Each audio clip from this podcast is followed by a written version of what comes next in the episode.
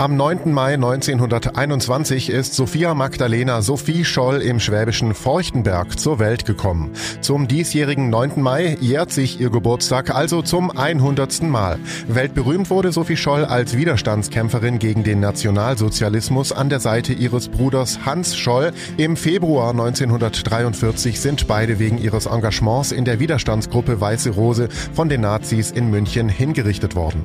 Der Film Sophie Scholl die letzten Tage beginnt kurz bevor die Geschwister beim Verteilen ihrer Flugblätter an der Ludwig-Maximilians-Universität München erwischt werden. Direkt danach landen sie im Gestapo-Gefängnis. Wollen Sie nachlesen, was auf Hochverrat und Feindbegünstigung steht? Gefängnis? Zuchthaus?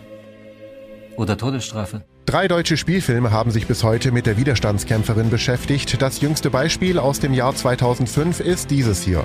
Und Marc Rotemunds Film Sophie Scholl Die letzten Tage ist auch anders. Der Film ist nach bis dahin unveröffentlichten Originalprotokollen erzählt, ist unglaublich eindringlich, authentisch und auch zu Recht mit mehreren Preisen ausgezeichnet worden. Darunter sind der Silberne Berlinale Bär, der Friedenspreis des deutschen Films, der Deutsche Filmpreis, der Europäische Filmpreis und weitere Preise, vor allem für Julia Jentsch als beste Schauspielerin in der Hauptrolle. Obendrauf hat der Film auch eine Oscar-Nominierung.